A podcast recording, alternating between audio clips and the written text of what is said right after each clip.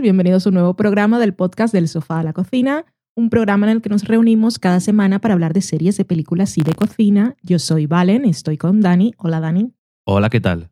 También está Loki presente en la casa, no en el salón. Si tenéis suerte lo escucháis durante la grabación, cosa que le molestará mucho a Dani que va a montar. Sí. ¿Qué acaba de ocurrir? ¿Sabes eso de cerebro en blanco? ¿Ya he visto ya? Eso fue lo que pasó. Es nuestro programa 165, el número 14 de la quinta temporada, en el que vamos a hablar de varias cosas, entre ellas series. Tenemos Vinyl, Love, The Night Manager, Los 100. En la cata de pelis hablaremos de 45 años, aprovechando que para cuando salga el programa ya estará próxima la entrega a los premios Oscar y su protagonista está nominada como mejor actriz principal.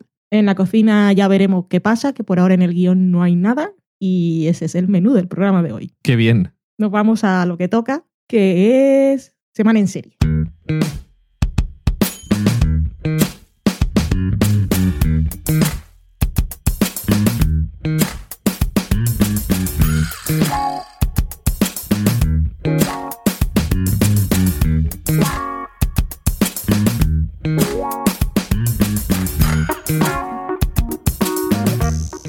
Es la primera vez que escuchas el programa, no hacemos spoilers y si necesitamos comentar a fondo algún detalle de la trama que puede ser revelatorio, os avisamos antes y también está marcado en el texto que aparece en las pantallas de los reproductores. En este caso no tenemos previsto hacer spoilers de nada, ya si eso, alguna cosa al final de los 100, que será para el final de la sección de la semana en serie. Para todo lo demás, podéis estar tranquilo. Empezamos con estreno de HBO, un episodio eterno de Vinyl.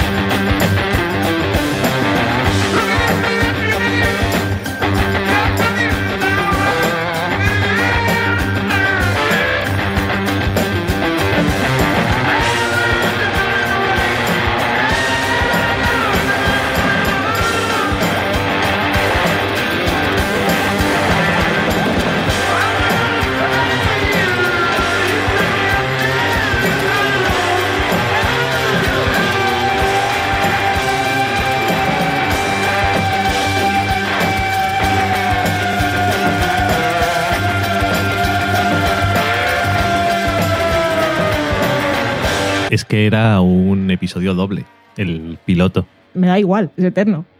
Es largo porque los episodios de HBO ya son largos, o sea que durará aproximadamente unos 100 minutos aproximadamente. Y Vinyl de que va, pues es una serie que nos acerca al mundo de la música y las discográficas en los años 70. Viene de la mano de productores ejecutivos renombrados como un tal Mick Jagger, un tal Martin Scorsese, un tal Terrence Winter, que ese a lo mejor a la gente de primera no le suena, pero bueno, es un guionista y productor ejecutivo en series como Los Soprano y Boardwalk Empire.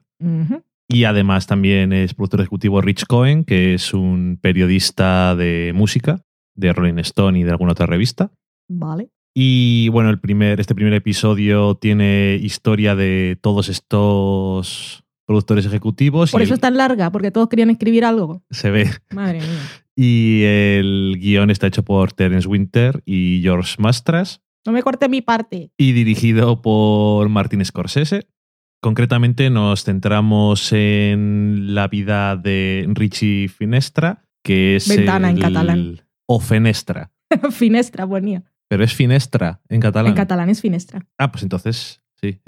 Que siempre me dices que el catalán se parece más al italiano que al francés. Sí. Y bueno, eh, Richie Finestra es un italoamericano que está eh, a la cabeza de una de estas productoras y cuando empieza la serie pues vemos que están en medio de vender la productora, a Polygram, que es un sello eh, alemán muy grande. Y bueno, la serie empieza con la parte del final y lo que nos cuenta un poco es cómo llega hasta ahí el protagonista, que está interpretado por Bobby Cannavale, que nos puede sonar de varias cosas, pero por ejemplo de Boardwalk Empire.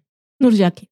O de Nurjaki. Y mm, además tiene algunos flashbacks de cómo llega el personaje a, a meterse dentro del mundillo de la música. Y aparte, pues bueno, tenemos alguna historia más con algún otro personaje de discográfica, algunos músicos y tal, pero sobre todo es la historia de, de Richie. Y mm, sobre el papel, quizás lo más interesante para alguien que le interese es que trata sobre un negocio en una época interesante, este negocio de la música y del rock and roll en una época muy bueno, estaba, era muy, una época muy turbulenta y también que había mucho dinero de por medio y eso lleva pues a muchos excesos en muchas cosas y aparte también Mick Jagger tenía mucho interés en contar algunas cosas como por ejemplo el hecho de que las discográficas intentaban y conseguían muchas veces pues engañar a los músicos y dejarles bastante limpios de todos los beneficios y hay una, una secuencia en la que nos cuentan más o menos cómo funciona esta estafa que hacen y es bastante lamentable, pero bueno, que es algo que nos esperamos de las grandes corporaciones, supongo, y de gente que quiere ganar dinero. Eh, que decía sobre el papel eso, que esta parte pues, puede interesar a gente que le guste el mundo de la música y del rock and roll y demás, pues porque aparecen y se nombran pues muchas figuras y algún, hay algún cameo de algún músico, quiero decir, no el personaje real, sino eh, con actores, pero bueno, que tiene es, curioso y aparte también tiene mucha música, mm. que yo creo que es bastante apropiado, supongo. Y mm, la otra cosa que cuando te vas a acercar a la serie yo creo que llama atención es mm, una historia sobre un hombre blanco que hace cosas que no son muy moralmente buenas y bueno, que suena a algo que hemos visto muchas veces. Y es un genio torturado, pues ha de ser su trabajo, o le pasan cosas, y tiene algún tipo de adicción.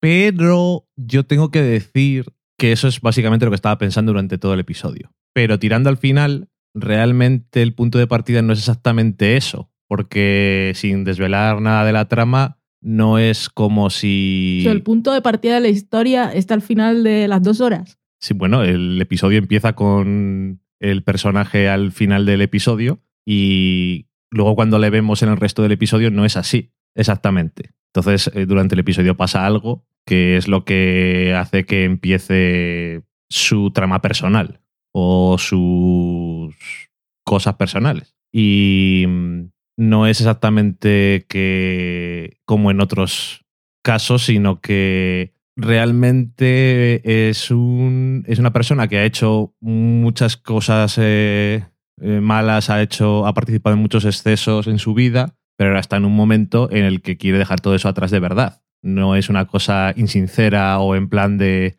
ay, me quiero quitar, pero todo las circunstancias me vuelven a arrastrar otra vez a esto. sino que, pasa. Sino que cuando está dentro de las circunstancias no se deja arrastrar por ello.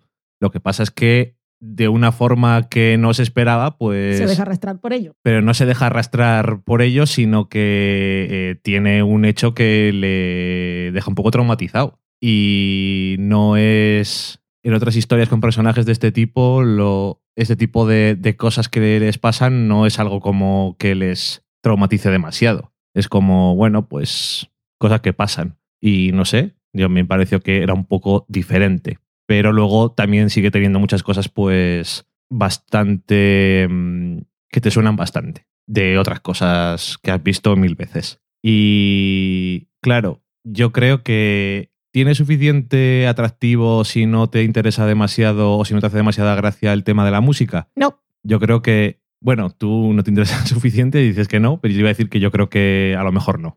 Aparte hay algún otro actor así conocido, pues por ejemplo está Olivia Wilde, que es la, que interpreta a la mujer del protagonista, o también vemos en un papel que no estamos muy acostumbrados a Rey Romano, Y bueno, hay algunas caras que os ¿Por qué? pueden Porque sonar. lleva bigote y barba. Madre mía, bigotes y barbas, vestuarios. De 70 eran muy duros. Los 70 eran muy duros, pero los cuatro fantásticos de la discográfica es demasiado. Hay uno, por cierto, que es igual que el de Muchachada Nui, Es Carlos Areces, ojete calor total. Pero además que otro- tiene momentos de esos. Y el otro, hay uno que no habla, uno rubio, que también se ve, tiene El de peluca. gafas y... O sea, una cosa Mm. es que, mm, no sé, estoy acostumbrada a ver personas vestidas de diferentes épocas y no sé si es que los 70 eran tan así, pero en este caso es que me chirriaban un montón. Y Pues yo, luego yo creo el- que sí que eran, pero bueno. Pero es que la, sobre todo fue una escena que hay en la discográfica que entra el manager de un grupo también, Que parece que lo han disparado en una máquina del tiempo desde Deadwood, y los ves a los cuatro, bueno, a los cinco que hay en la escena, y es que parece que están disfrazados. Ujú. Pues están disfrazados. Realmente, no van así por la vida. sí. Y bueno, no sé, eh, creo que el episodio es, es largo. Es muy largo. O sea, intenta, intenta meter muchas cosas en este primer episodio que real, porque realmente dices, vale, pues tiene ambición de meter muchas cosas en el primer episodio. Y estando en HBO, yo argumentaría que no sé si es necesario. Por ejemplo, todo lo de los flashbacks, creo que le pega mucho más a una serie de este tipo y en esta cadena eh, hacerlo en otro episodio, que sea más Sí. dedicado a los flashbacks y haber recortado un poco esto. Mm, Creo que hubiera tenido la misma audiencia que tuvo, que no fue una mierda, aunque la, da igual porque la han renovado ya una segunda temporada. Al fin y al cabo, HBO quiere seguir estando en negocios con Martin Scorsese y él parece que se lo pasa bien. Y necesita una serie dramática puntera, que vale, tiene Juego de Tronos, pero es otra historia, necesita sus dramas de verdad. Y solo va sacando comedias. Sí.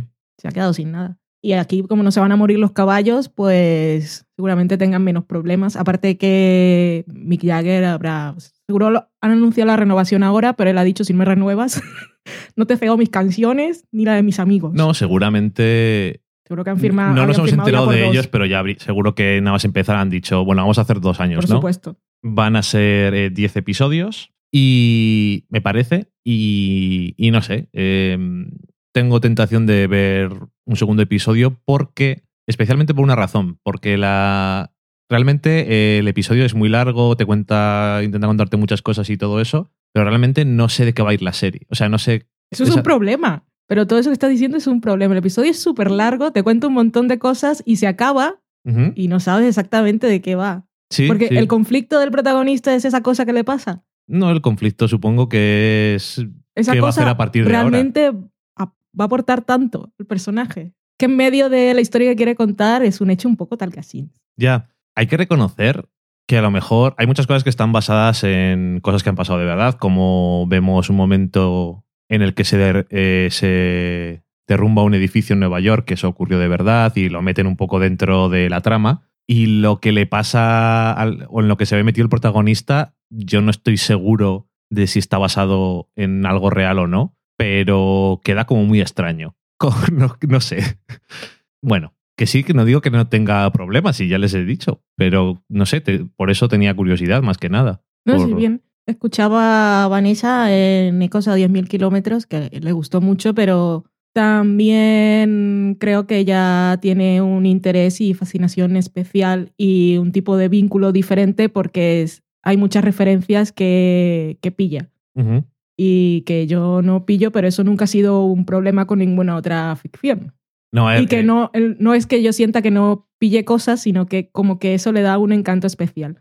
Porque a mí el episodio se me hizo muy largo y, llegué al final diciendo, ¿para qué me has contado todo esto ahora? Sí, sí, es que es eso que mm, yo, eh, yo creo que realmente sí hay, lo decías antes de un poco de broma, pero realmente sí parece que es un poco de, vamos, creo que hay que contar esto, hay que contar esto. Y, eso también, por cierto, pero tú en el primero, de- tú hazlo, Teres Winter. Pero es que, que lo hagas. El pobre hombre dijo, pues bueno, yo lo hago, allá cada cual. Mm, Yo creo que si le hubieran contado mierdas y él hubiera sido el único que hubiera desarrollado la historia, no solamente hubiera hecho el teleplay con George Mastras, bueno, que por cierto era guionista en Breaking Bad, eh, hubiera quedado más pulido y hubiera sido más inteligente a la hora de qué contar y qué no contar en el primer episodio. yo creo que cuenta demasiado para nada. Eso es lo que creo yo.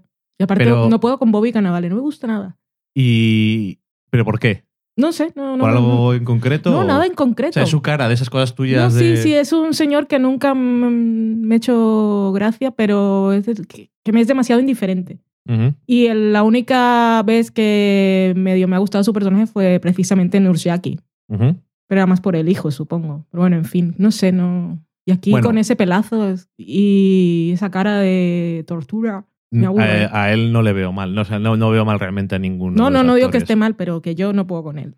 Y es el protagonista. Y aparte, y eso, que me- parecía que igual era más interesante Olivia Wilde. por-. También tenía, ella también tiene un pasado que parece mucho más interesante que el suyo. Y Sí, en este primer y episodio, pues es la, mujer de casa. Sí, por yo- por yo- eso, cuéntame más mierdas. Bueno, que, no sé, a mí me da mucha pereza. Yo creo que también cuando, si también he escuchado a Vanessa en Ecos, yo creo que lo ves claramente, tampoco, te- tampoco se puso a hablar demasiado de este tipo de cosas. Lo que pasa es que a ella le gusta mucho y a mí también me gusta, lo que pasa que me cuesta más, tiene que gustar muchísimo para que me ciegue un poco a Mm. ciertas cosas. Si no, también, no diré de formación profesional, porque esto no es muy profesional, pero de formación aficionada, siempre ti- Formación aficionada. tiendo, tiendo O a... afición deformada, mejor. No, me gusta más lo mío. Está más lo mío. Tiendo a, a ver un poco más las costuras y eso. A veces, eso, no sé. En cualquier caso, igual veo el segundo porque también va a ser más corto y quiero ver exactamente cómo es la historia, pero yo creo que lo peor que tiene este primer episodio es que está mal pensado. Qué contar y qué no contar y, y eso obviamente deriva en problemas como la longitud, que yo creo que no es necesaria realmente. Pero bueno, ya veremos. Si hubiese empezado por el final, si hubiese empezado en la fiesta de cumpleaños y hubiese puesto todo en marcha y a lo que me van a contar en el segundo episodio lo hubiese contado en el primero y todas sus tonterías del pasado me las van soltando poco a poco cuando haga falta, igual me habría interesado, pero es que a mí me ha perdido ya. Sí, es que mm, algo ha, ido, algo ha ido extrañamente mal en este... No sé si es un episodio, porque hay mucha gente que está diciendo que son dos, pero es uno. Es uno. Es un episodio largo y no está bien planeado esto. Claro, por eso también quiero ver el segundo episodio, porque digo, van a ser 10. Si tenían la necesidad de contar todo esto en el primer episodio, ¿qué es lo que va a pasar en los nueve siguientes? Y entonces, a lo mejor eh, ves tres o cuatro episodios y dices, ah, bueno, o sea que se querían quitar todo eso de en medio porque realmente la historia importante es esto que quieren contar. Pero es una apuesta que tiene mucho riesgo porque ves el primer episodio y habrá mucha gente que le costará. Por ejemplo, tú. Mm. Y, a- y yo realmente, aparte de porque eso, me interesan ciertas cosas de la música, lo quiero ver por curiosidad, ya. Pero bueno. Bueno, lo puedes, es una de esas que no tienes que ver en tu pantalla del ordenador, la puedes poner en la tele mientras yo hago cosas y la veo de reojete, porque no es asquerosa, está bien hecha. Tienen dineros, los Ujú. actores están bien, Bobby Cannavale me cae mal, o, o no me cae simplemente, pero están bien, tienen un buen reparto y, y eso está, está hecho por gente que sabe, Ujú. pero es eso que, que, que me ha aburrido, básicamente. Que ya no me interesaba demasiado y aparte no consiguió atraparme. Lo que también ocurrió con la siguiente serie que vamos a hablar y que de la cual, por cierto, viste tú el segundo episodio en la pantalla de tu ordenador. Y la serie es de Netflix y se llama Love.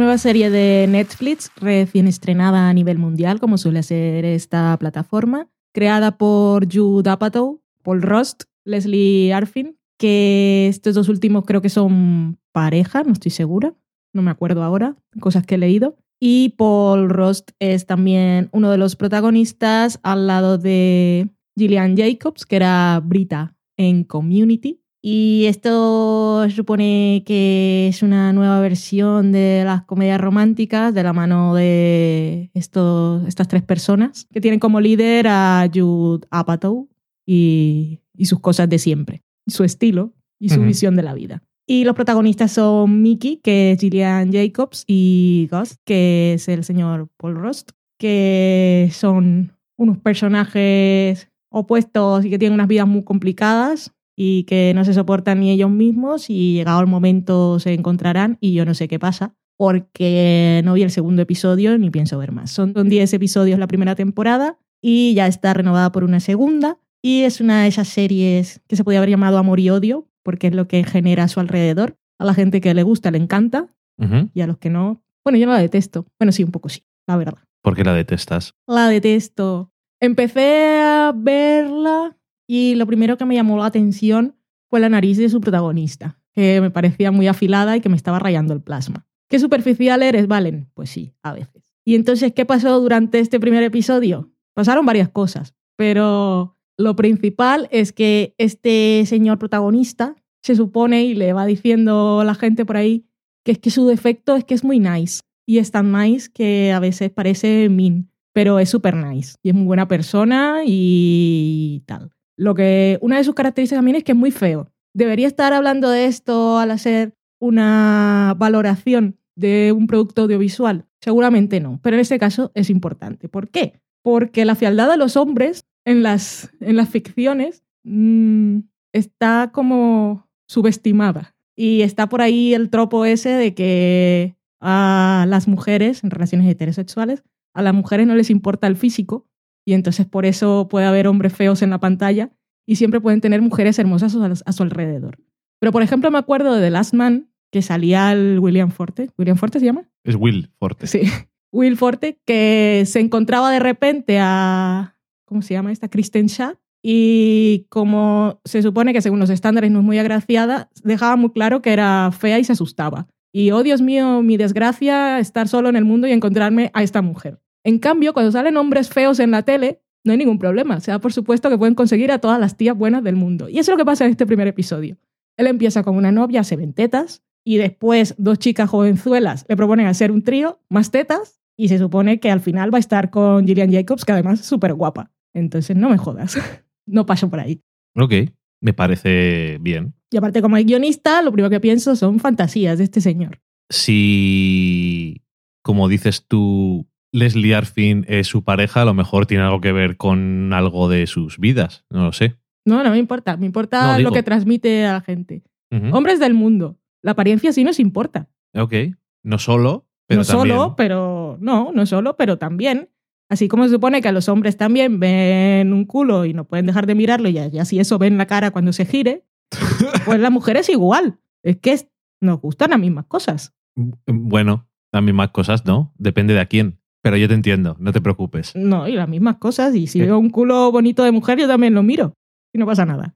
¿Qué va a pasar? Pues eso. No sé. Em, como dices tú, yo vi el segundo episodio porque dije, tenía una secreta esperanza que eh, era que iba a haber el segundo episodio en el portátil yo solo y cuando terminara te iba a decir, vale, lo tienes que ver, porque realmente... Tan bello. Se centra en esas cosas que, no te, que decías tú y habla de ello y tal, y entonces, ¿sabes? No sé por qué. Que hubiera estado bien, pero no, no te dije que lo viéramos. Además, el segundo episodio tiene una escena que a mí me... que yo no digo que no exista gente así, pero no me gusta verlo. No sé. Em, es una interacción entre el protagonista y su exnovia, en la que ella le, le dice que intentó dejarle muchas veces, pero que él no la dejaba. La obligaba a estar con él. Y yo digo, entonces yo cuando estaba viendo eso no podía evitar pensar, ¿qué? ¿Cómo que te estaba obligando? ¿A qué te refieres? ¿Cómo obligas a alguien a estar contigo? Con fuerza. O sea, que era una relación abusiva en la que la tenía encadenada en un radiador. Es uno de los motivos por los que habría entendido que estuviesen juntos. Pues no, según dice ella, simplemente es que le decía, no, ya lo solucionaremos y entonces se quedaba con él. Y yo digo, pues entonces eres tonta. Si querías irte, haberte ido. Y estuvo tres años con él, por lo que dicen. Bueno, en fin. Eso es una tontería también, pero bueno. Eh, también Entonces, aparte de ponerla como la mala en el episodio, queda como una tonta en el segundo. Queda también de mala y aparte, para mí, de tonta. Pero bueno, es que a lo mejor. A lo mejor es que hay gente que sí que piensa eso, no sé. Bueno, en fin. Em, yo entiendo perfectamente a qué te refieres, sobre todo cuando no solamente dices, no, es que no me gustaba porque el protagonista es muy feo y me rayaba la pantalla de televisión más que el gato. Entonces yo diría, es que valen, qué superficiales, qué cosas tiene. Me voy a subir en mi pedestal. Pero lo otro que comentas, que es una cosa más general de la serie, es que ocurre hasta cuando no existe necesidad de coger un actor feo, y me refiero a las series de animación, en la que puedes pensar en muchas parejas de casados en series de animación y las mujeres siempre son atractivas y los hombres son siempre gordos y asquerosos. Entonces, en fin, o en Married with Children, yo qué sé, de toda la vida. Es una cosa que ocurre y en Estados Unidos muchísimo. O, o los picapiedra. Betty Vilma, altas, delgadas, guapísimas, y el uno un gordo y el otro un enano. por culo. Ahí queda. Bueno, eh, sí que eso es, eso es así, pero que yo dije, bueno, el primer episodio en, general no me gustó mucho, porque no sé. Sobre todo las partes de él, es un personaje que a mí me parece que dice es muy nice y no sé qué, me parece irritante a niveles. Súper annoying. Que dicen, no, es que es demasiado nice y no sé qué. Es que lo dicen todo el tiempo, es una de esas cosas que te dicen, y, pero ¿dónde está? Y yo digo, pero más que decírmelo, enséñamelo. Y realmente lo que me parece es eso, es irritante al trato y, y desagradable, o sea, no por la apariencia. Y entonces me parecía como raro. El personaje de Gillian Jacobs eh, me parece que era un poco más interesante, aunque al principio lo mismo, su expareja es un gordo calvo lamentable pero bueno. Gordo calvo, que mm, con la edad emocional de un niño de 13 años y, que todo el mundo reconoce y su madre lo va a buscar en coche para llevarlo a comprar calzoncillos. Exactamente. Y. Mm, pero bueno, ella actúa muy bien. Es que él parece que está haciendo como de sí mismo y está orgulloso de ello. Nada más. No sé. Y ella tiene hasta capas en la interpretación y eso. Pero bueno, en la segunda, en el segundo episodio. Eh, es un episodio que pasan casi todo el tiempo juntos y mm, es que no sé, no le porque yo veo dónde está, es como bien dices tú, pues tiene una cierta parte del humor clásico de Apatow y el tipo de cosas que le gustan a él, pero mm, no sé, no termina de ser muy divertido ni muy ingenioso. El primer episodio no lo es en ningún momento. Bueno, no. Para mí ni gracioso, que dices tú el primer episodio que no te hace gracia, que digo que no es gracioso, ni divertido, mm. ni tampoco es muy ingenioso en la mayoría de las cosas que se supone que son ingeniosas. Tiene un tono que no termino de, de entrar. Y a mí las películas de Apatow a mí me gustan, en general. No sé. A mí Yo ahora mismo no estoy segura. Yo sé que he visto varias nunca fueron mis preferidas, ni es un autor que siga por el bosque, pero creo que en este punto de mi vida no me interesa. Cuando las vi... humor de mm, fumetas. Cuando las vi me parecieron, si no, si no graciosas, por lo menos algún nivel de entrañable. Y en este caso no, no sé, le falta eso. Y como dices tú, eh, concretamente la, la crítica en Estados Unidos está muy loca hmm. con la serie y no sé cuántos episodios han visto y entonces a lo mejor han entrado más. No obstante... No, la han visto toda. Vale, el primer episodio es más largo que los demás me parece y, joder, no sé, yo si fuera crítico, aunque me hubieran dado los 10 episodios, con ver estos dos ya me sentía cualificado como para dar una opinión, hmm. como estoy haciendo ahora mismo. hay mucha gente que se ha enganchado desde el primero y el comentario que hacen al acabar es que habla así de las relaciones entre personas de una forma muy interesante y que pone así muchos temas sobre la mesa y que si le estás viendo con gente puedes comentar y que te sientes identificado. Mm, ok, no sé, yo por ahora no. Igual los dos primeros no son tanto de eso. Que he cogido una cita de lo que piensa de que eso que hacen en Metacritic o en Rotten Tomatoes que hacen, sacan una frase que sintetiza un poco la opinión general. Y es, eh, Love es una mirada honesta a la construcción de una relación a la que le ayudan sus dos atractivos protagonistas. Digo atractivos, no me refiero a físicamente, es a appealing. Eh, atractivos en el sentido de sus personalidades. Y no, no lo veo esto aquí. Obviamente, si es a la construcción de la relación, como tú bien dices, va a volver a caer en eso que comentabas tú, que ocurre en el primer episodio, y es que inevitablemente se trata de la relación de estos dos personajes, y no lo sé. En los dos primeros, desde, o sea, se toma con calma, y como no, si tienes 10 episodios, ¿por qué no vas a hacer eso? Pero no sé. Me ha defraudado mucho porque este fin de semana Netflix había visto trailers de dos cosas que estrenaba y las dos me interesaban y ninguna de las dos me ha entusiasmado. Y esta es la que menos me ha gustado. ¿Cuál era la otra? La otra era Cook. Ah. Y no era lo que pensaba que iba a ser, exactamente. Pues hasta aquí nuestra opinión sobre Love. Como veis, sobre todo muy bien formada por mi parte, muy argumentada. Vosotros, si la habéis visto, contadnos qué tal. Si no la habéis visto y os atrevéis, después de lo que hemos dicho, que sea por llevarnos la contraria, adelante y buena suerte. Pasamos a la siguiente serie que es The Night Manager.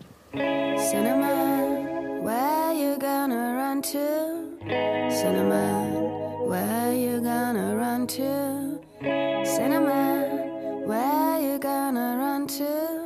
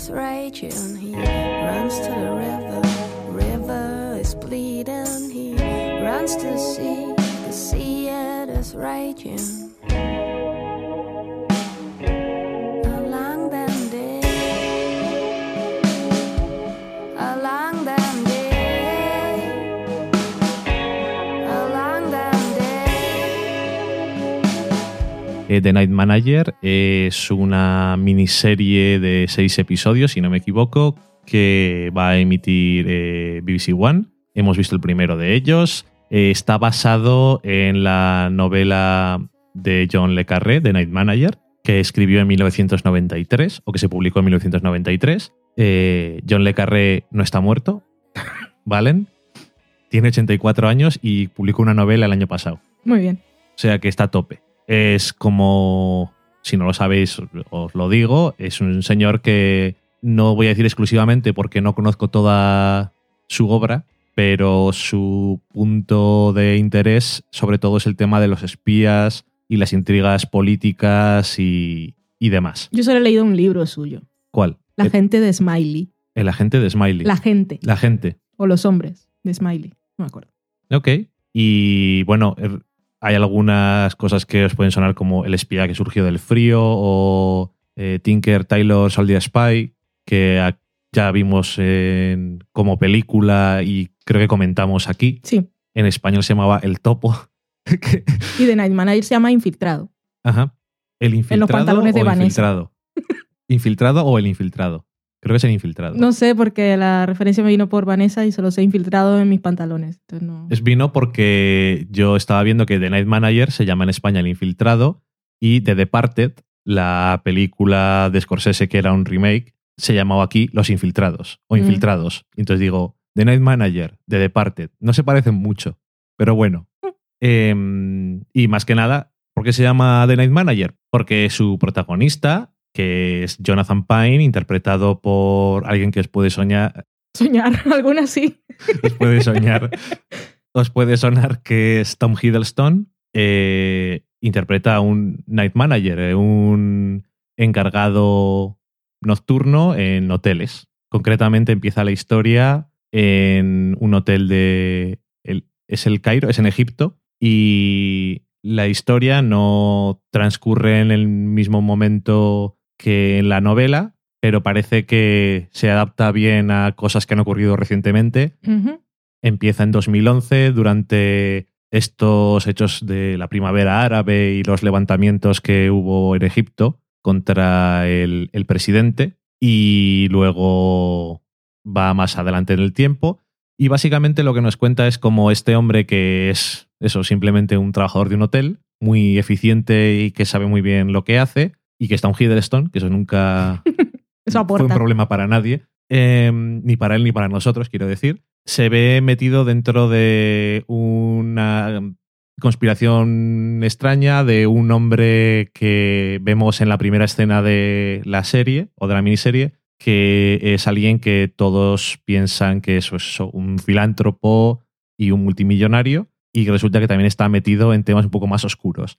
Este hombre que está que se llama Richard Roper, está interpretado por Hugh Laurie y básicamente lo que nos va a contar la miniserie es cómo el personaje de Tom Hiddleston pues termina ayudando a servicios a servicios secretos de su país para intentar hacer que caiga esta, esta figura de este filántropo que realmente es alguien muy malvado. Y, hombre, claramente hay más actores y todo eso, pero claramente uno de los atractivos que tiene la miniserie, y yo, francamente, como tampoco soy en plan el super fan de John Le Carré, aunque me gustan las cosas que he visto que están basadas en sus obras y todo eso, eh, es que tiene dos actores protagonistas que son. que llaman mucho la atención y que son muy buenos actores que son Tom Hiddleston y Hugh Laurie, y que yo creo que cualquier cosa que digas protagonizado por Tom Hiddleston y Hugh Laurie, dices, ah, ya voy. Y luego dices a ver si me interesa o no, pero es que salen los dos y realmente llama tanto la atención siempre en todo momento eh, lo bien que lo hacen. Y creo que Tom Hiddleston, que es el protagonista protagonista de la historia, tiene, bueno, tiene mucho oficio y es un pedazo de actor. Hombre, si, si necesitas un encargado para las noches, Tom Hiddleston, yo creo que cumple muy bien su papel. Se marca unas sonrisas durante el episodio. Sí. A la cámara le gusta. Sí, claro que cuando estás en negocios de hostelería, pues tienes que ser, se supone, muy amable y muy sonriente con tus clientes. Y en este caso, pues, que te tiene Tom Hiddleston además. Yo creo que eso siempre ayuda. Eh, el primer episodio me ha gustado bastante, la verdad. Eh, por lo que tengo entendido, in- han intentado adaptar la novela varias veces a película, pero no eran capaces de condensar la historia en dos horas. Pues ahora tienen más. Y entonces, en esta época en la que las adaptaciones televisivas yo creo que tienen más empaque y eso, han encontrado la oportunidad y yo creo que es una, una buena oportunidad. El que está adaptando la novela concretamente es David Farr, que es un eh, guionista, director de teatro y director asociado de la Royal Shakespeare Company. O bueno, sea, bueno, bueno, bueno. una de estas cosas de en plan de hola soy el Reino Unido y con monóculo incluido prácticamente. Un tío con cierto prestigio, para entendernos. Y, mm, y me, ha, me ha gustado bastante el primer episodio porque además realmente cuando tú lees la sinopsis de, las, de la miniserie o de la, o de la novela, nada de lo que te dicen está, ocurre en el primer episodio. Y sin embargo, eh, creo que está Y el tráiler tampoco. tampoco. Algunas de las escenas más esperadas no han ocurrido, Algunas pero no todas. Alguna, bueno. Eh, y bueno, que eso, que mm, yo creo que mantiene bien tensión y, y bueno, vas viendo lentamente cómo se desarrolla la historia, pero tampoco es una cosa de busque aburrimiento de cuando pasa algo, sino que yo creo que eh, mantiene bien siempre el nivel de interés y aparte de eso, que yo creo que Tom Hiddleston lleva muy bien la, la historia. Sí, además son historias de espías de esas clásicas, que no son Homeland, que No. todo así va a contrarreloj. No, no, es. Bueno, pues eso.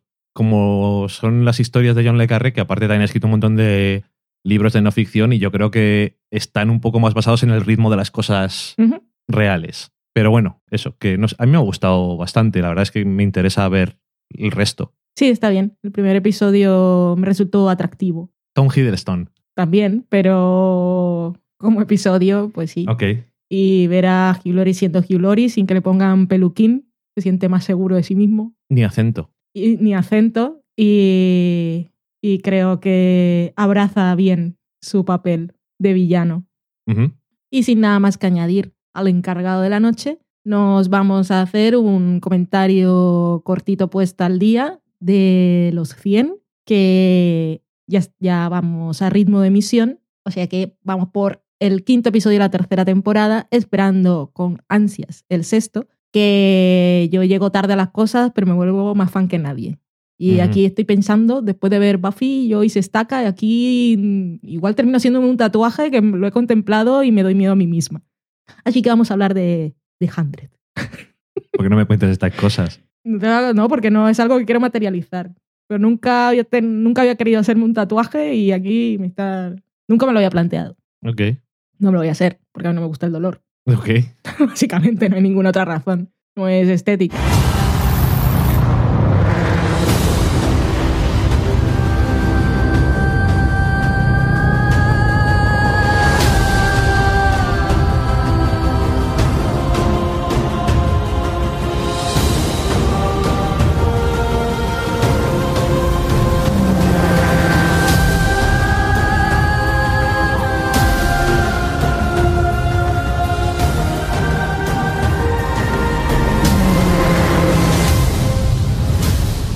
Cuando os hablamos en el programa pasado de nuestro maratón de los 100, íbamos por el quinto episodio de la segunda temporada y nos esperaba lo mejor de la serie, que si bien nos había interesado en la primera, es en la segunda cuando despega totalmente, porque en la primera, a pesar de todas sus virtudes y que si te enganchas ya te enganchas con los personajes, sigue siendo un poco una serie más juvenil. A pesar de que ta- trata temas complicados, es cuando llegan ya los últimos episodios que se pone la cosa tremenda, porque al principio sigue siendo una historia en la que pues hay un poco de tríos y amoríos que de alguna manera importan. Menos que en otras, pero sí. Y al final de la primera, los personajes, bueno, pasan muchas cosas durante la temporada, no es que sea solo al final, pero al final de la temporada ¿De la primera o de, de, la, primera. Al Ah, final de la primera es cuando se toman las decisiones más fuertes. Y ya os decíamos que la segunda temporada empezaba con los personajes separados y el tema de la ciencia ficción más complicada se pone en marcha con nuevos personajes y nuevos frentes y cosas de esas que moralmente te dan miedo. Sobre todo porque 100 años en el futuro y holocausto nuclear, bueno, 100 años en el futuro. El tema de un ah, holocausto nuclear y que la humanidad se vea abocada a lo que ocurre en los 100 no parece muy imposible. Por desgracia, no. No. Y también nos decíamos de, en la primera temporada que los adultos eran unos pesados. Y una de las virtudes que tiene los 100, entre tantas otras, es que consigue cambiarte a, a base de buen guion y a base de que pasen cosas la idea que tienes de muchos personajes, de un tramo a otro. Y personajes que te parecían aburridos o que odiabas, llega un momento en el que la situación en que te los ponen hace que los entiendan o realmente las situaciones los cambian. Por ejemplo, el personaje de Kane al principio era más villano plano y ahora en la tercera temporada es uno de los personajes que más me gusta. No, eh, no está en mi top, pero los que vienen después está como un personaje que me cae bien. Luego tenemos personaje del señor, señor Jaja, que es que, que pu- puede ser un pesado, pero que lo ha metido en una trama que al principio también parecía muy pesada, pero que se ha convertido también en uno de los puntos que, que más potencial tiene para contar cosas a las que le tengo muchas ganas. Y, y además yo creo que va a ser muy importante Sí. en la tercera temporada. Cuando hicimos el comentario la semana pasada no habíamos conocido a una Lexa, Eda, Commander, diosa del universo, que me encanta cómo introducen al personaje, porque la primera vez que lo vemos no parece que sea nadie, y luego en esa misma escena se revelan que es otra cosa y no sé, el, la actriz solo con, con la postura y la voz ya demuestra quién es. Ujú. Solo Sí, sí. levantándose de donde estaba. Me gustó, me gustó mucho cómo la introdujeron. Sí, la verdad es que yo sabía que el nombre era in- interesante dentro de la serie, pero no sabía cómo iba a ser el tema y está, está bastante curioso. También otra cosa que hace bien la serie es, tiene personajes que son los más protagonistas, pero luego los secundarios recurrentes también consigue darle sus momentos durante todas las temporadas en los que tienen oportunidad de brillar y les dan tramas bastante interesantes. Sí, Personajes que en la primera temporada igual se ve que son por ahí recurrentes, que salen más o menos en todos los episodios, pero son, tienen, tienen menos misiones que cumplir a nivel personal y para el conjunto de la trama. Y luego la tercera temporada, pues eso, mejor que la segunda. Solo llevamos cinco episodios, están las cosas candentes. Y bueno, es que me tiene, me tiene muy enganchada, estoy muy loca. Estoy muy, muy, estoy muy, muy loca. loca. Estoy muy loca con la serie, me gusta mucho. Y luego eso que puse en Twitter el, el otro día del test de Bechdel, que ya sabemos que es una referencia, que lo que sirve muchas veces más que nada es para demostrar la mierda que son algunas producciones en las que las mujeres siguen sin hablar. Ujú. Y en esta serie ya os decíamos que el género no es una cuestión importante, sino que las personas son personas y cada uno pues tiene sus misiones y su forma de ver la vida, pero ser de un género u otro no impide que seas líder o no y que seas líder nadie, nadie lo cuestiona, porque sea mujer, ni tu debilidad, Ni la orientación sexual tampoco. ni la orientación sexual, que es una cosa que tampoco habíamos visto en ese momento y que a mí me parece realmente importante, sobre todo, y en este caso sí teniendo en cuenta que es una serie para jóvenes Ujú, y además es una serie para jóvenes y hace lo que no hacen muchas series adultas, ujú. y es tener personajes realmente importantes, protagonistas en la historia que son bisexuales y ya está. Eso no define para nada ni es lo más importante de la serie, pero es importante para, no en la ficción, sino para el espectador que pueda haber personajes de este tipo y que no se hable más de ello. Es y punto, como es la vida real. Sí, sí. Y que me llamó la atención, hay un momento en el primer episodio que tiene una escena que no parece de la serie y que es como muy divertida de ver, nada más empezar. Y alguien comenta que un chico tiene un novio y es como, quiero decir, que, que, eh, que, que todo está eh, asumido como que da igual. O sea, es que no O sea, le importa a nadie. En el mundo posapocalíptico horrible, si te toca vivir, sobre todo si te lanzan como adolescente ahí a luchar por tu vida, la normalización ha llegado. Fíjate lo que, ha- lo, lo que hacía falta. Bombas nucleares, por lo visto. Eso es lo que hace falta, al parecer. En fin. Em, parece. A ver, es complicado hacer una serie en la que tienes muchos momentos de tensión, tienes muchos giros y estás continuamente, como bien decías tú la semana pasada, eh, teniendo nuevos misterios, pero descubriendo con- continuamente las respuestas a, más, a las preguntas y luego teniendo más preguntas y manteniendo siempre un- una intriga y una tensión y no sé exactamente cómo van a pasar las cosas y mantener ese nivel constantemente subyacente a la trama y además no perder nunca de vista las cosas que les han pasado a los personajes, que en el fondo ahora nos hemos enterado, han pasado cuatro meses desde que empieza la serie. O sea, no, no Sí. pasa una mierda de tiempo y hay un salto temporal en cierto momento de la serie, de tres meses, lo que Mm. quiere decir que ha pasado todo un tiempo muy concentrado y... En dos temporadas era un mes, ¿no? Sí, dos las dos primeras temporadas son un mes. Mm. Quiere decir que está todo muy concentrado y es todo muy potente y eso, pero que me llama la atención cómo estaba viendo el cuarto episodio de la tercera temporada y estaba diciendo, pero es que esta serie no deja de sorprenderte y de interesarte y de emocionarte y de no te piensas... El cuarto episodio O el cuarto episodio. es que se llama eh, Watch the Thrones Muy apropiado. porque puede tener reminiscencias a Juego de Tronos y pero francamente no quiero decir nada, pero Es de 103, Juego de Tronos cero. o sea, hay una cosa que es claramente una escena que dices, esto es como Juego de Tronos. O sea, yo realmente el nivel de interés, de emoción y de, de lo que me importaba que, que- que ocurriera no tiene nada que ver. Y lo que ocurre. Y lo que ocurre es todavía mejor. Oh, Pero aparte de ese episodio, tiene, un, tiene una cosa que crees que va a pasar una cosa, pero luego pasa una cosa completamente diferente, es que se lo hace ¿Y qué mucho la es? serie y me encanta. pero que además no solamente ocurre una cosa que no te esperabas, sino que además afecta todo lo que va a ocurrir a partir de ese momento y también hace que ciertos personajes pues aumenten su perfil dentro de la serie y les odiemos con furia asesina y queremos matarles a todos. Y otros pues te preocupas más todavía por ellos porque no sabes qué mierdas va a pasar.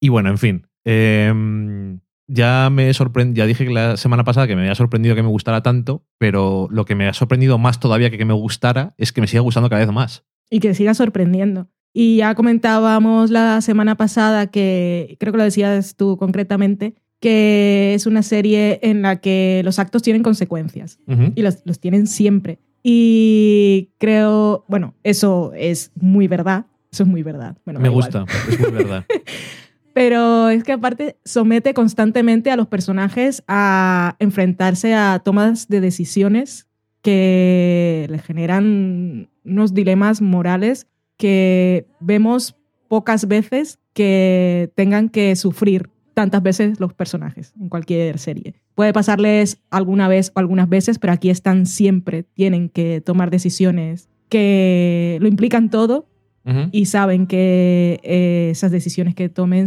tendrán consecuencias. Y, por ejemplo, yo no veo The Walking Dead, pero a veces escucho a los chicos de Fans Fiction que tienen un podcast sobre la serie porque siempre lo comentan así como se están riendo todo el tiempo y me lo pongo cuando estoy trabajando y me entretienen. Y aparte del humor y todo eso, me voy enterando más o menos de lo que pasa en la serie. Y si algunas cosas le sorprenden a los espectadores de Walking Dead, oh Dios mío, lo que han hecho, lo que ha pasado, en los 100 pasa mil veces con más intensidad y sabes que les va a pasar una y otra vez. Es que eh, The Walking Dead y, y The Hundred comparten el escenario post Hmm. evento apocalíptico que lleva a que la conducta normal del, ser humano tenga que verse alterada para aumentar la posibilidad de supervivencia. Pero en, en los 100 realmente sientes eso, porque hay continuamente el- el equ- los equilibrios son muy frágiles. Y cuando algo parece que va bien, es muy fácil que se estropee porque hay muchas partes implicadas y, mucha, y, y son personas. Y las personas, por desgracia, como todos sabemos, no somos siempre lo mejor del mundo, precisamente. Entonces, se siente más, aparte de que es una serie mucho en la que esa tensión yo creo que es más grande porque es un universo más poblado y las relaciones son más complejas. Pero aparte es eso, que The Walking Dead tiene, puede tener sus momentos de ese estilo, pero son, están mucho más separados en el tiempo y, Y son los grandes momentos de la temporada y es de lo que la gente habla durante la semana Sí, siguiente. es que eh, viendo el que mencioné antes el cuarto episodio de la tercera temporada, yo en otra serie, si me hubieran puesto ese episodio de forma random, me hubiera dicho que falta uno para que se acabe la, Sí. la temporada, pero es el cuarto de 16 y dices, bueno, ya tienen pensada la cuarta temporada entera, no saben si les han renovado o no, dice el showrunner. Aunque también dice que ha tenido entrevistas con la gente de la cadena y parece que le han dejado buen sabor de boca, pero nadie le ha dicho que la serie esté renovada. Por supuesto que está renovada. Eso sí, que ya la cuarta temporada ya está pensada. Y parece que dijo, decía que la primera temporada no la tenían tan pensado a largo plazo las cosas, fueron un poco más tirando hacia adelante, pero a partir de ahí han intentado pensar todas las temporadas como un, un ente y, jolín, si a estas alturas estamos así, pues, ¿qué nos espera en esta temporada? No Mm. lo sé.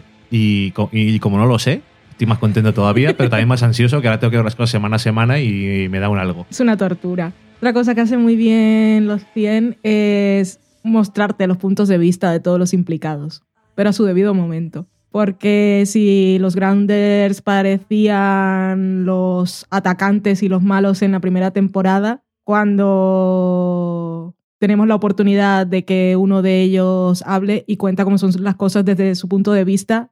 Ellos son los que se han sentido atacados. Ujú. Y eso pasa muchas veces en la serie. Me gustó mucho cómo empezó el quinto episodio de la tercera, Ujú.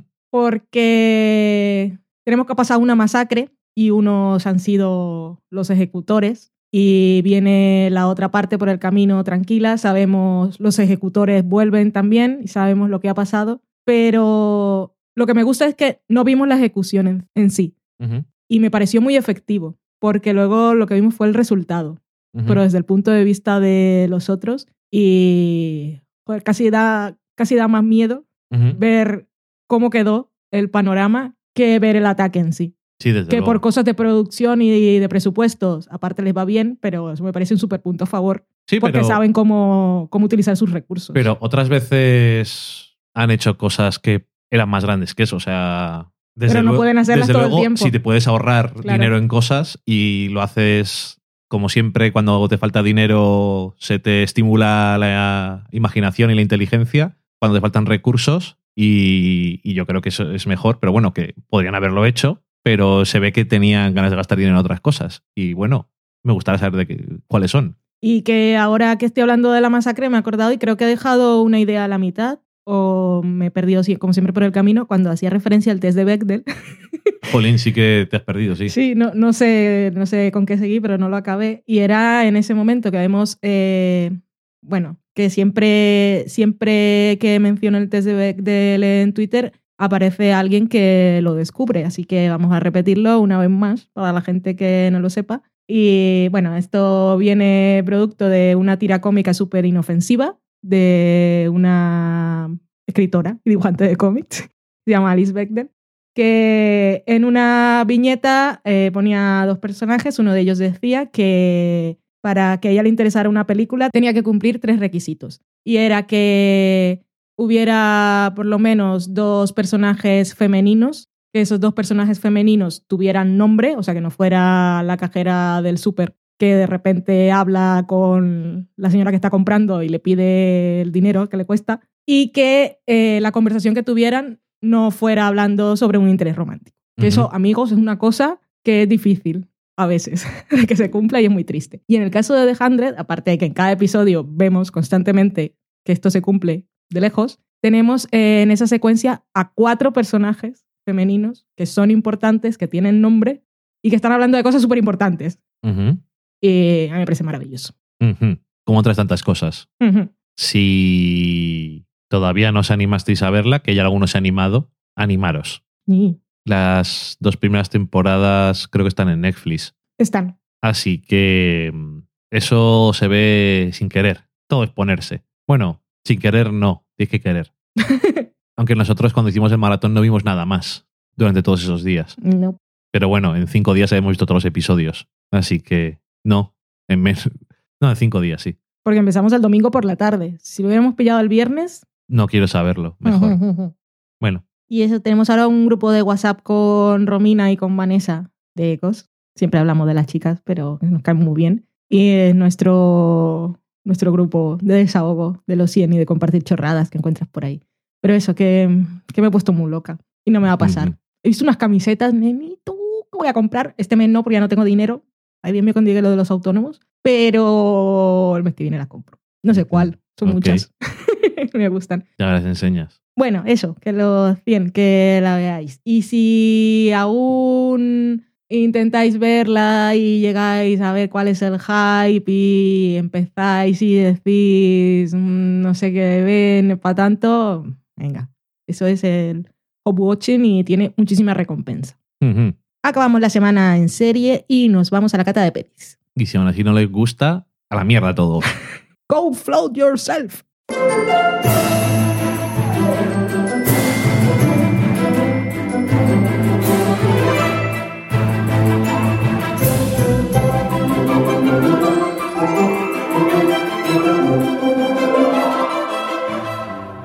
En la cata de pelis de esta semana vamos a aprovechar para comentar una película que habíamos visto ya hace unas semanas, pero que es el momento de comentar porque su Protagonista, como ya os habíamos dicho, está en la carrera de los Oscar, que es la señora Charlotte Rampling, y la película es 45 Years.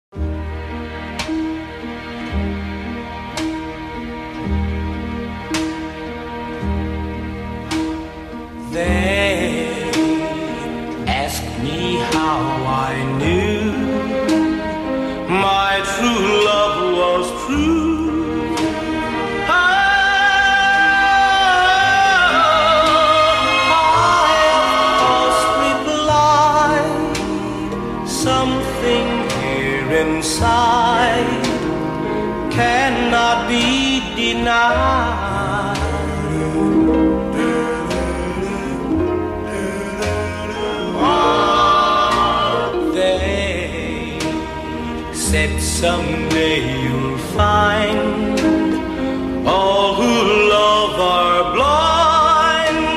Oh, when your heart's on fire.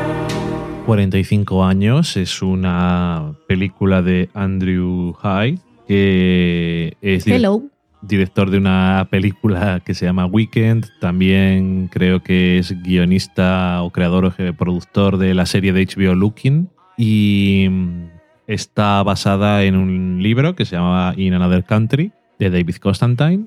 Y como dices tú, está protagonizada por Charlotte Rampling. Y bueno, también Tom Courtney, sobre todo ella. Pero bueno, también sale otra gente y tal, pero poco. La película nos cuenta una historia que ocurre en seis días y que va básicamente de los dos protagonistas, que son Kate y Geoff, que van a celebrar la fiesta de su 40 aniversario. Y bueno, estos seis días antes de esta fiesta ocurre una cosa en sus vidas que les va a afectar para siempre y la película nos cuenta las ramificaciones que tiene dentro de los personajes lo que se descubre. Que tampoco quiero decir más, un poco vago, pero Mucho. bueno. Eh, la Kate es la que descubre algo del pasado de su marido y, y bueno, pues vamos viendo a ver qué es lo que pasa. Que tampoco quiero decir más. Ya, ya, ya. Exactamente. Y mm, la película, creo que eh, me gustó la película y aparte creo que ganó cuando se acabó y empecé a pensar y a reflexionar un poco sobre ella, porque creo que hace cosas interesantes, especialmente con el personaje que es realmente el protagonista, que es el, personaje de Charles Rampling, que por cierto tiene una de esas actuaciones que decimos a veces cuando alguien no es muy exagerado en su actuación y es minimalista y hace las cosas con gestos, miradas, con forma de hablar y lo hace genial. Mm. Es no, no es que sea creíble, es que te consigue succionar dentro de su mente y de sus sentimientos, porque creo que una de las claves del personaje o de lo que le ocurrió al personaje durante la película es que se ve afectada por algo que puede que en teoría no de, ella piensa, creo al principio, que no debería de sentirse afectada demasiado, pero emocionalmente se, eh, se siente más afectada de lo que ella creía y le va a marcar para siempre, aunque no pensaba que fuera a ser nada importante. Y me gusta cómo vemos la transición esta de cuando ocurre algo que, o cuando descubres algo que dices, bueno, pues ya está, no pasa nada, pero después según va pasando el tiempo, hay algo dentro de ti que no puede soltar las cosas y cosas que a lo mejor no eran importante tanto te importan mucho. Y es porque somos humanos. Y me gusta mucho el final. No sé, tampoco quiero decir mucho más, pero me ha parecido bastante interesante la película, la verdad. Y no sabía exactamente qué, qué esperar de ella. Sí, lo, lo has comentado casi todo. Me gusta mucho cómo desde el cómo en el principio te, la película te deja clara la relación de personas que llevan muchísimos años juntos y tienen una convivencia tranquila y de confianza y sus rutinas y que parece que no pueden ser alteradas por nada y cómo descubrir una cosa que ha pasado antes que se conocieran. Hace que ponga en duda todo eso que habían construido durante los años. Y creo que la clave está en lo que tú dijiste, que es, y es algo que nos transmite muy bien Charlotte Rampling con su actuación, y es que eso que pensaba que era una cosa sin importancia, ha pasado hace tantos años, y nosotros estamos aquí. Eso no puede ser un... No, no es nada amenazante y lo que hace es poner en duda todo lo que han vivido, aunque no debería, y no solo pone en duda el pasado, el presente y el futuro. Y no sé, a mí me, me, llegó, me llegó mucho su actuación y es una historia que, aunque estemos hablando así un poco en clave, la verdad es que es muy sencilla y Sí. la podríamos explicar muy fácilmente. Pero si no lo hacemos es precisamente para que tengáis la oportunidad de vivir vosotros pues, la misma experiencia que hemos tenido. Pero en esa sencillez está su clave, porque es una película totalmente de, de emociones y, y que consigue realmente transmitirte lo que ella está pensando, sus dudas, sus sufrimientos, sus miedos, sin que tenga que verbalizarlos. Y que es una cosa que la puedes entender perfectamente, que le podría pasar a cualquiera, que dices, no, pues espera, a ver qué pasa. Sí, no lo sabes hasta que te pasa. Me estoy acordando de una mm, especie de símil que utilicé en otro contexto, cuando estamos hablando de una serie. Yo también actúa un poco de forma parecida como ese. como un virus. Algo que se te mete dentro y no es tan fácil sacarlo como te pensabas al principio. Bueno, ya se me pasará. Es algo que se te queda dentro y se construye un nidito, se pone cómodo y te acaba arruinando muchas cosas de la vida. ¿Qué serie era esa? Era en Doctor Foster, Ah, ok. que no quiere decir que tenga nada que ver aquella con esta película, pero que me recordó ese mismo sentimiento. Y ya está. 45 años. Vedla. Sí, Vamos a ver los, los Oscar en directo. no sé, A mí me da miedo por Iñarritu. te da miedo. Mm. No sé qué decirte. Bueno, ya veremos. El futuro. Lo que nos depara. Pasamos a la cocina.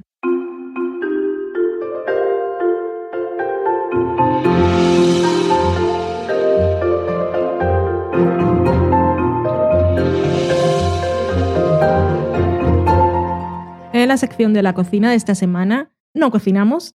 Os traemos una serie documental que está en Netflix, también de reciente estreno, y aprovechando que ahora ya tenemos Netflix en casi todo el mundo, pues podéis acceder a ella sin ningún problema. Ahí en la Antártida. Sí, fue muy divertido el tweet de respuesta de Netflix cuando le preguntaron, ¿y eso, ¿y eso para qué? ¿Quién lo va a ver? Pues pobre gente, está ahí trabajando, si no, los pingüinos. Bueno, en fin, la serie se llama Cooked y mm, son cuatro episodios y está basada en un libro del mismo nombre de un señor que es periodista y ha recibido muchos premios por sus libros Sobre comida. sobre comida, cocina. Y, yo no la he visto, no voy a fingir más. Así que le voy a ceder los honores a Dani. ¿Por qué no la has visto, Valen? No por ninguna razón en especial. No me apetecía cuando la pusiste. Pues Cook tiene eh, como narrador y protagonista a este periodista que es Michael Pollan, que ha escrito muchos libros y uno de ellos es el que está basado en el que está basado esta miniserie. Y el director es el documentalista Alex Gibney, que conocemos de sus 200.000 documentales, pero últimamente, por ejemplo, pues hizo Going Clear o el documental eh, Steve Jobs de Man in the Machine, que también está bastante curioso. Pero vamos, como otros tantos. Y mm, está dividido en cuatro partes, como bien has dicho tú, que tienen como título los cuatro elementos básicos que siempre se hablaba clásicamente, ¿no? Fuego, agua, aire y tierra. Y ojete. No, es que me vino algo a la cabeza y lo iba a decir, pero es que no me salía el nombre. Y seguro que tampoco tiene nada que ver. Era una cosa así como japonesa de acción real, de gente que iba vestida como los parchís. Tenía nada que ver con los elementos. De que la- han hecho una película luego. No, de Airbender no. Ah, Una cosa más vieja. Algo más patético. Si han hecho una película quizás en los últimos 10 años, una cosa muy horrible. Bueno, a ver si me acuerdo. Em, bueno, pues eso. Y cada uno de estos elementos tiene que ver con una forma de cocina. Hemos visto, o he visto, según dice Valen, los dos primeros. El primero es el de fuego y el segundo es el de agua. Y básicamente es un, es un documental que parte de la tesis de que cocinar es lo que nos hace humanos y es lo que hace que seamos una especie diferente y literalmente hemos evolucionado de la forma en la que hemos evolucionado gracias a que hemos podido cocinar los alimentos, lo cual es completamente cierto porque el descubrir el fuego y el descubrir el procesar, aunque sea a niveles muy mínimos, los alimentos es lo que ha hecho que nuestros cráneos evolucionan de forma distinta, nuestras dentaduras también, nuestros estómagos. Y, bueno, eso es lo que nos va contando un poco al principio. Y que el hecho de que sea algo tan básico para nuestra especie y que aún así cada día se haga menos y nos apoyemos cada vez más en la comida que ya nos dan preparada, es algo que va a hacer que se pierda muchas cosas y aparte que es menos sano, pero sobre todo se trata de eso, de que se pierde parte de la esencia de, de lo que nos hace humanos. Y mm, el documental está muy bien filmado, nos lleva a diferentes culturas. En los dos primeros episodios vemos, por ejemplo, eh, unos eh, indígenas australianos y en el segundo nos centramos sobre todo en la India, pero yo pensaba que iba a ser diferente. No sé, pensaba que iba a tratarse más de cocinar, Hmm. porque se trata de cocinar, pero es algo un poco más de aprender más cosas eh, a, otros niveles, yo creo, más antropológico y socioeconómico. En el segundo episodio, por ejemplo, se tratan cosas sobre por qué concretamente en el mundo de Estados Unidos empieza a aparecer más la comida preparada y cuál es la estrategia de las grandes compañías para, entre comillas, facilitar la vida a la mujer de la cocina y qué consecuencias acaba teniendo todo eso, qué pasa cuando a lo largo de los 60 y los 70 ya las mujeres no están encadenadas a la cocina, como decía en el clip que aparece. ¿Por qué cuando aparece un niño hablando con su padre? ¿Por qué cuando cocinamos en casa cocina siempre mamá y cuando cocinamos hace una barbacoa, por ejemplo? Cuando cocinamos fuera siempre cocinas tú. Hmm. Y dice, bueno, el sitio de tu madre es más la casa y ya que está en la casa, pues mejor que esté en la cocina. o Power Rangers. sea, no te salía Power Rangers. ¿Por qué me va a salir Power Rangers? No sé. En fin. Que eso, tiene, tiene segmentos que son bastante interesantes. En el primero hay pues cosas de evolución y tal que me parecieron interesantes y tal. Bueno, que también, como he trabajado en algo relacionado, pues me pareció curioso de ver. Y luego hay algunos momentos en los que vemos, a lo largo de todo el episodio están diseminados ciertos puntos en los que eh, Michael Pollan está cocinando con alguien o solo y al final del episodio invita a mucha gente a comer, en plan de predicando con el ejemplo, ¿no? Pero yo pensaba que se iba a tratar un poco más de eso también. Entonces es interesante, pero mm, lo veo más como un libro que como una miniserie. No sé, no es muy entretenido normalmente. Es muy interesante intelectualmente y visualmente tiene cosas que están bastante bien rodadas. Aporta cosas de interés, te puede contar cosas que no sabes, pero yo creo que una de las cosas que me parece que es un error, aunque como está basado en un libro probablemente tenga que ver con eso, pero una vez que lo vemos en documental, es que ya sé que no hace falta hacer más probablemente, bueno, en cada uno de los episodios se centra en una cultura en concreto como ejemplo de algo que se ha perdido o como ejemplo de una forma de hacer las cosas. Y yo creo que, aunque son, creo que pierde la oportunidad de poner más ejemplos de otros sitios. Y al final, como se acaba centrando tanto en un sitio en concreto, se pierde un poco el factor de interés del comienzo del episodio y de esa cultura y se va diluyendo bastante. Entonces pierdes un poco el interés ya por lo que están haciendo esta gente. Por el primer episodio pues tenemos a estos hombres que eran aborígenes australianos y que ahora viven en la civilización, pero de vez en cuando, todas las semanas, vuelven al campo a mantener vivas las prácticas de sus antepasados o en algunos casos de gente que está ya bastante mayor que ellos mismos hacían. Que por cierto, al principio hay un disclaimer de si eres de esa tribu, te comentamos que igual aparece gente que ahora está muerta.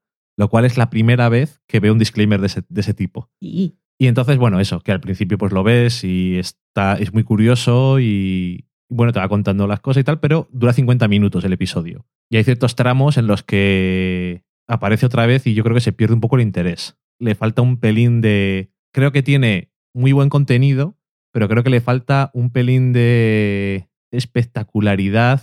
No sé si sería la palabra. Necesita hacerlo un poco más fácil de consumir para gente un poco más, para un público más amplio, ok. por decirlo de alguna forma. No sé. Creo que le veré los otros que hay porque es son, esos son interesantes y aprendes cosas y tal, pero creo que es una oportunidad perdida en algunos frentes como producto audiovisual. Vale. Para no habértelo preparado y no tener nada de qué hablar, pues has estado un rato. Pero no es lo que hago siempre. Sí. Yo he tenido tiempo de buscar los Power Rangers. He hecho varias búsquedas. Peores películas de la historia, peores series de la historia, series japonesas de acción. Al final lo he encontrado. Yo una vez llevé a mi primo ¿Socorro? pequeño de Burgos a ver una película de Power Rangers en el cine. Qué emocionante. No llegaría a ese punto. Ok. Tenía yo una cierta edad ya, suficiente como para Sí. no estar muy emocionado. Qué triste entonces. Mm. ¿Te pagaron? No. Por lo menos no tuve que pagar la entrada. Pero no te pagaron. No. Dejamos la cocina y nos vamos a la sobremesa. We're sorry, the number you have dialed is not in service at this time.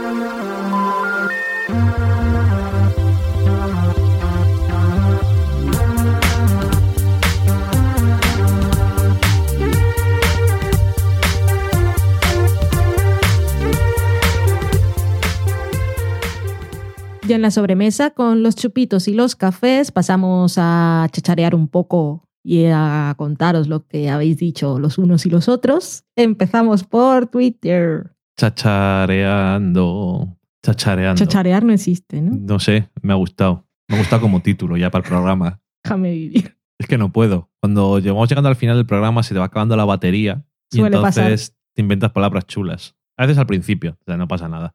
Em, pues en Twitter tenemos alguna cosilla por ahí.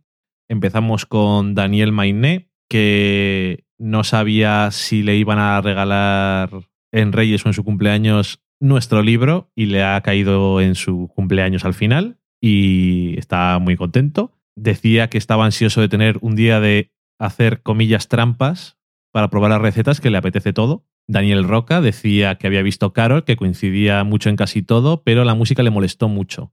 Un plagio directo de los clichés de Phyllis Glass. Yo busqué Philip Glass porque no, no domino ni directores clásicos, ni modernos, ni directores de bandas sonoras. Y sí que tiene razón, porque es el director de la banda sonora de Las Horas.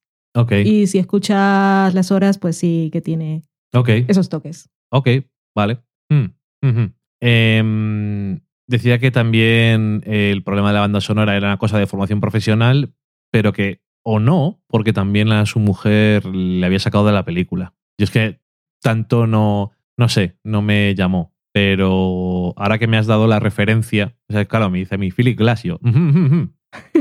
lo que tú me digas. Señor Cristal. Eva María González decía Eva María se fue buscando el sol en la playa. que es Gon Loren, decía la anécdota que habías comentado tú la semana pasada cuando hablábamos del Revenío, que era de un actor mayor y otro que era más joven, eh, decía que era del señor eh, Laurence Olivier y el joven era Dustin Hoffman en la película Marathon Man. Y que también decía, estoy muy de acuerdo con los 100 en la tercera. ¿Y cómo va ahora? Para mí, Lexa está superlativa y Murphy estupendo. Saludos, una fan. Saludos. Felipe, que es Filipos, decía, qué ilusión. acabo de encontrarlo un año más tarde. Mi hermano me lo había guardado sin decirme nada. Y era que le habíamos mandado a la gente que nos había hecho donaciones en PayPal.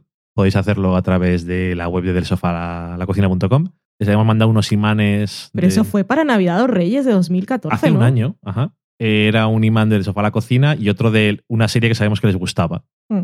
Y luego una nota de agradecimientos y cosas así. Y lo había encontrado ahora.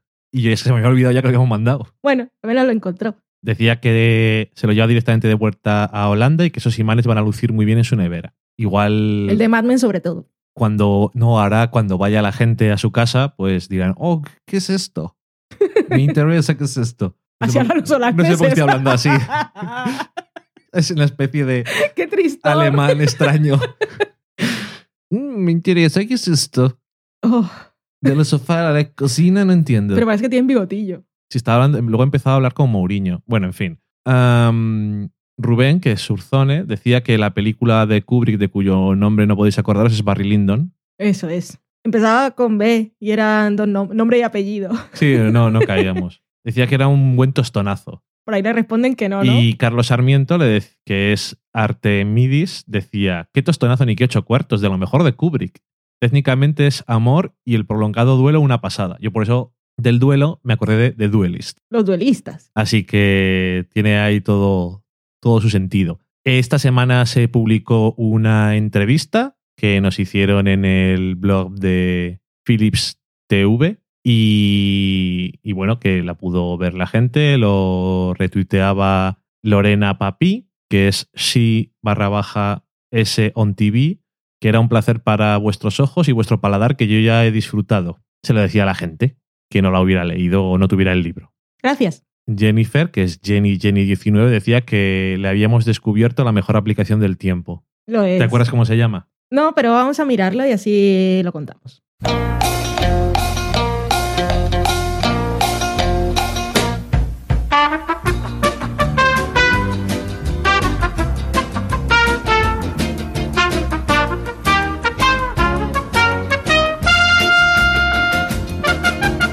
Weather Whiskers. Weather Los Whiskers. gatitos del tiempo.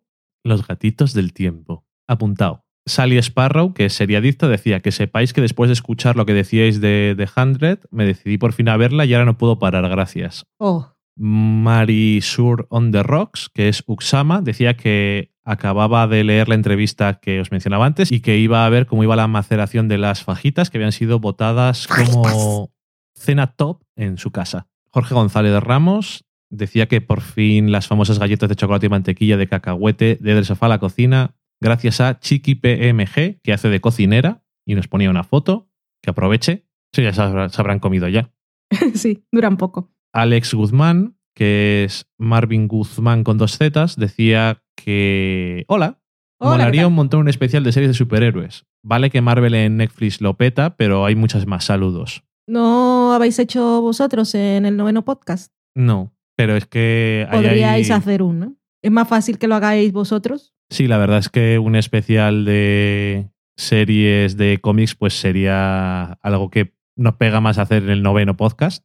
Y además cada día hay más. O sea que a lo mejor algún día. Seguro que también podemos hablar de alguna que nadie conoce que está por ahí viejuna o extraña. ¿Ves? Muy bien. Novenopodcast.com. Daniel Roca decía sobre The Hundred que la veía desde hace mucho, que se la había vendido Du Macae desde el principio. Y sobre Horace and Pete decía que se había quedado, que le gustaba mucho, pero que se había quedado al principio del segundo. Y con Por los ninguna 100 razón. también. Que la veía hace mucho, pero se quedó al principio de la segunda. O sea que, que no la ves. No, La no la vi- ves. Has visto algo, Daniel Roca. No los engañes. Y por cierto que el tercer episodio de Horace and Pete, que el cuarto ya está. Maravilla. El tercero, bueno, es una de las ventajas de hacer la serie como la está haciendo, que es él, básicamente. O sea, que puede hacer lo que tengan ganas. Pero el guion del episodio es la hostia, pero la mujer que Lori Melcalf. puede ser, Lori Melcalf. O sea, si es otra persona, a lo mejor ese episodio no. Es un guion maravilloso. Espero que Horace Pete... Qué complicado. Porque recuerdo cuando salió House of, House of Cards, empezó a hablarse de si las series de Netflix podían ser candidatas a los Emmy. Que al final sí. Y and Pete, como se distribuye a través de internet, pero no es un canal, aunque está saliendo cada semana, si son un número de episodios, igual puede colarlo. Digo porque esta señora, si la ponen de actriz invitada en dramas, se lo tiene que llevar. Y el guion es fantástico. Es un episodio en el que solo hay dos personajes, que es ella principalmente, y también sale Louis C.K., pero empieza ella hablando a cámara y nos cuenta una historia durante todo el episodio, pero cómo está contado es que es maravilloso. Es narrativa for the win. Esto es fantástico. Cómo empieza siendo una cosa y cómo va cambiando a cada paso y nos enteramos de un montón de otras cosas. Es que es maravilloso. Sí, espectacular. Decía también, misterios del podcasting, los cinco minutos en blanco del final de cada de sofá a la cocina. No hay, nunca cinco minutos en, No en blanco, jamás. Lo que hay es que cuando empieza la despedida, empieza la musiquita y se deja hasta que se acaba la musiquita, pero en medio de toda esa musiquita o al final del todo está el disclaimer. A lo mejor no lo he escuchado nunca, No sé. pero en blanco no hay, ya te lo digo yo. Vale, te creemos. Incluso de repente hace dos episodios, al final del todo está la música de Neko Atsume. Porque, porque sí. Porque estoy muy mal. Ya que monto puedo hacer tonterías. Exactamente. Maitechu, que es Mari Margolis, decía que después de habernos escuchado y viendo el nivel de enganche, me guardo The 100 para probarla en vacaciones. Creo que es una buena idea. Oh. Lo de las vacaciones. Te va a durar poco por eso. Dos mujeres y un vestido, que es de MYV, que son las iniciales, decía, ¿siempre estáis de acuerdo? Porque tenéis la misma opinión de pelis y series. Y se reía. Y le respondimos, Yo no he respondido que no respondiste. siempre, no siempre, pero tenemos gustos y sensibilidades parecidas. Y entonces a veces coincidimos en las cosas, Mm. bastante. Mm. También que la mayor parte de las cosas que hablamos, quitando hoy, las solemos ver los dos. Y, cuando, y últimamente, cuando vemos los dos algo, es porque creemos que nos va a gustar. Sí, Ya hemos dejado de perder mucho el tiempo. somos más selectivos, pero no siempre estamos súper acuerdo en todo. Por ejemplo, Under the Skin, película top para Por mí. ejemplo. A ti no te apasionó demasiado. Mm. Sin embargo, me interesó después de a hablar de ella, pero la película, la experiencia fue lo que fue. Mm. Pero bueno, que no sé, que también es una cosa interesante de estar juntos y compartamos gustos y cosas. Sí. Nacho, que es Payman815, nos enlazaba una cosa diciendo, seguro que esto os gusta. Y era un tuit de Sci-Fi España que decía que en la muestra Sci-Fi podremos ver gratuitamente el episodio musical de Buffy Cazavampiros mañana, programación completa. Y yo digo, sí, nos gustaría, pero no estamos allí, no podemos ir. No, nos gusta, nos gusta que exista la posibilidad y que la podáis disfrutar. Espero que sea en versión original y que cantéis mucho. Ahora no me gusta, no puedo ir, pero muchas gracias por acordarse de nosotros. Eso es. Espero que sea en versión original. Eh, Orugrita decía, estaba, le decía a MG barra baja Espi, estaba hablando de ella de otra cosa, y decía, oye, que me está encantando el sofá a la cocina. Y ponía corazoncitos. Así que, Es que ya se lo había recomendado. pues muchas, sí, lo dijimos la semana pasada, Sí. creo. Que muchas gracias. Bienvenida a nuestro mucho. sofá. Bienvenida al sofá. Y le decía MG, pues claro, son estupendos. También. ¿Qué tan cosas tienes? Gracias. Por supuesto que le ha gustado. Tenemos un par de comentarios en Facebook sobre el último programa. Tengo un comentario de Sandra Evans que dice: Otros que caen en The 100. Muy bien. ¡Bravo! Y Vanessa de Ecos a 10.000 kilómetros decía: Se lo he comentado a Valentina en privado, pero quiero decirlo aquí. Sois muy masters a la hora de hablar sin spoilers sobre The 100. A mí se me hubiesen escapado muchas cosas si hubiese hablado tanto rato al respecto. Bravo. Te acabas acostumbrando, aunque no lo parezca. Mm. Y en iVoox. En iVox tenemos dos comentarios sobre el mismo tema, que es el revenue. Knoxville 09 decía, ah, ver The Revenant en DVD Screener tiene delito. Normal que no os haya impresionado. Y West One decía, es un peliculón, gran dirección, producción y actuación totalmente en desacuerdo, aunque el título El Revenue me encanta. Aquí nadie ha mencionado que le guste la historia. Eso es verdad. Así que, que yo, si nosotros también nos gustó la dirección y eso, está bien. Pero no me impresionó, ¿no? No, para el dinero que se gastaron Mm. y las actuaciones, nos metimos más con Leonardo DiCaprio porque es Trying Too Hard. Se arrastraba. Literalmente, sí. Por cierto, que han hecho un juego Flash para eh, navegador que se llama algo así, bueno, El de- arrastrado. de ayudar a Leonardo DiCaprio a conseguir su Oscar, que Qué es triste. bastante gracioso, bastante divertido.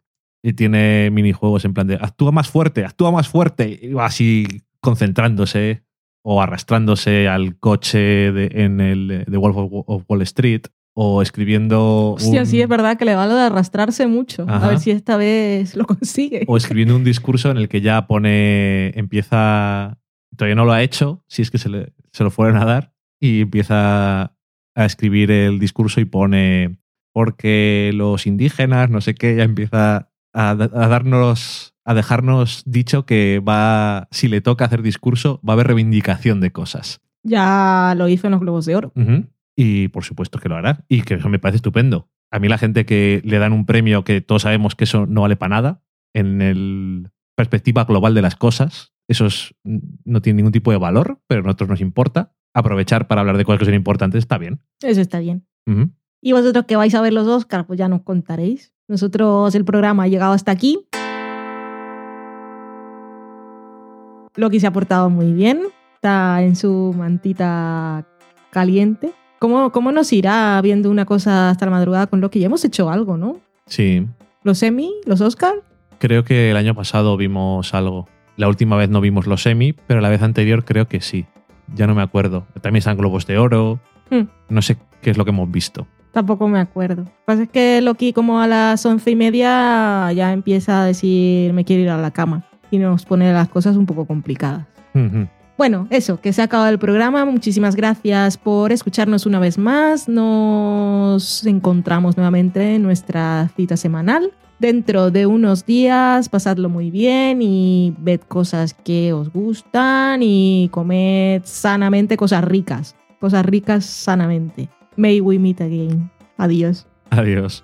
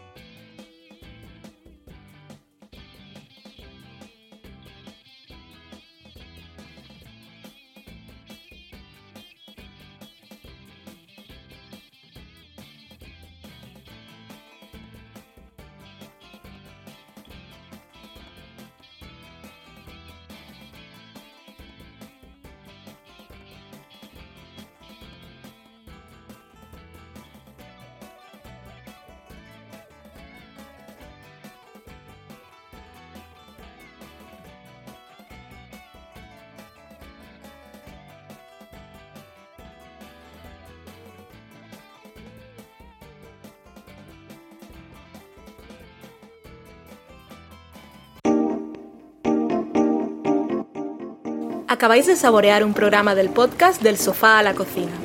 Para prepararlo hemos usado los siguientes ingredientes. Un Dani, una Valen y una licencia Creative Commons, reconocimiento no comercial, compartir igual. Cuando tenemos los ingredientes, los picamos muy finos, los dejamos pochando en una sartén y cuando estén caramelizados, los mezclamos con la licencia Creative Commons, que, cuidado, no admite uso comercial de la obra original ni derivadas, que se tienen que distribuir con la misma licencia que la original, siempre citando a los creadores. Después de 10 minutos, condimentamos la mezcla con iTunes, iBooks, Twitter y un poco de Facebook. Si no encontráis las adecuadas en el mercado, buscad el nombre del blog. A continuación, introducimos en el horno y, después de 30 minutos, lo servimos aderezado con música distribuida con licencia Creative Commons a través de Jamendo. Al final del post correspondiente vienen especificadas concretamente. Si tenéis alguna duda con respecto a la receta o a cualquier otra cosa, podéis preguntarnos a través del correo electrónico del sofá a la cocina gmail.com.